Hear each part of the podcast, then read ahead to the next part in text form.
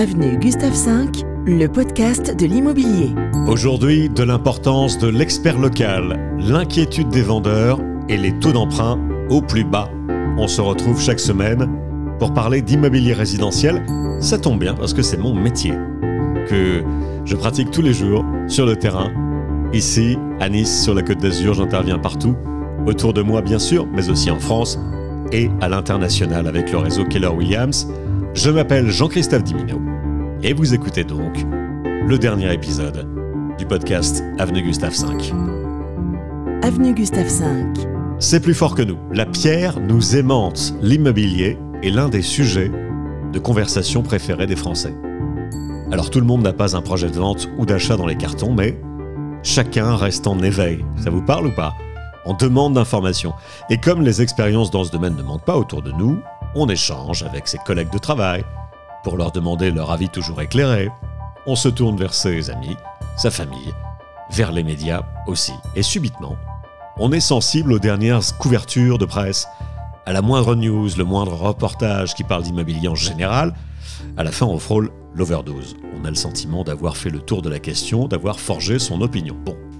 Mais on commence rarement par consulter un spécialiste euh, immobilier de sa ville ou de son quartier. Alors c'est souvent fait en dernier ressort, presque à, à contre-coeur. Pourquoi donc? Je pose la question.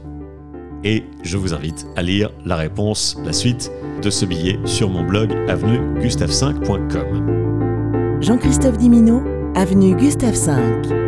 Le podcast de l'immobilier. De l'info, en voilà, tiens. Pourquoi les vendeurs s'inquiètent? C'était le titre d'un article du journal du dimanche il y a quelques jours encore.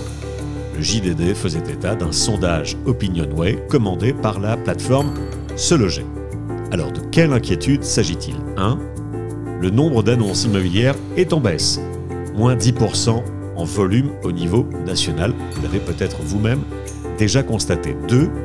Les vendeurs hésitent à mettre en vente, annulent ou reportent leur projet. Cela se vérifie un peu partout en France et à Nice. C'est le cas aussi, je vous le confirme.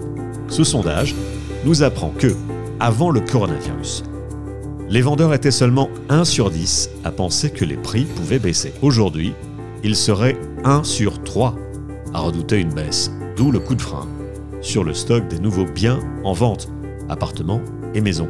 Autre chiffre, avant la crise sanitaire, il y a donc un an tout juste, 83% des Français interrogés, 83, considéraient que c'était le bon moment pour vendre. Donc c'était il. Aujourd'hui, ils ne sont plus que 34% à en être convaincus.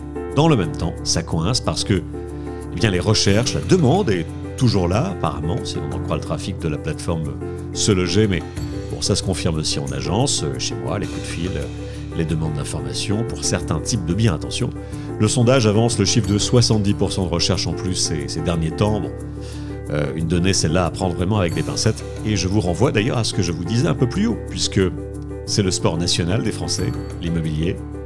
Ouais. Et même si on n'a pas de projet euh, bien déterminé, les Français consultent beaucoup les annonces par curiosité, mais aussi euh, parfois pour comparer leurs biens avec ceux du marché. Avenue Gustave V. Le marché immobilier est en train de changer. Nouvelle illustration avec les taux d'intérêt. Un miroir à double face, vous allez voir. D'abord, le nombre de prêts bancaires a lourdement baissé en volume, moins 22% en un an. La faute au contexte économique, bien sûr, perte d'emploi, chômage partiel, inquiétude, incertitude, enfin bref, tout ce qu'on connaît. Et dans le même temps, les taux d'emprunt sont au plus bas. On frôle même le record historique. Toutes durées confondues, les banques auraient prêté à 1,14% en février, selon l'Observatoire Crédit Logement. Une bonne nouvelle à, révéler quand même, bien que tout le monde ne sera pas logé à la même enseigne dans ces dossiers. Au-delà du niveau des revenus, il faut aussi compter sur un apport plus conséquent qu'avant la crise et sur un taux d'endettement qui doit impérativement rentrer dans les clous. D'ailleurs, je vous ferai un point complet prochainement dans ce podcast avec mes partenaires courtiers sur euh, les taux vous pouvez prétendre. Voilà, tous les liens, toutes les références à retrouver sur mon blog avenue-gustave5.com.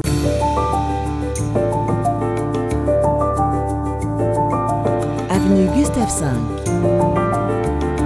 Le podcast de l'immobilier.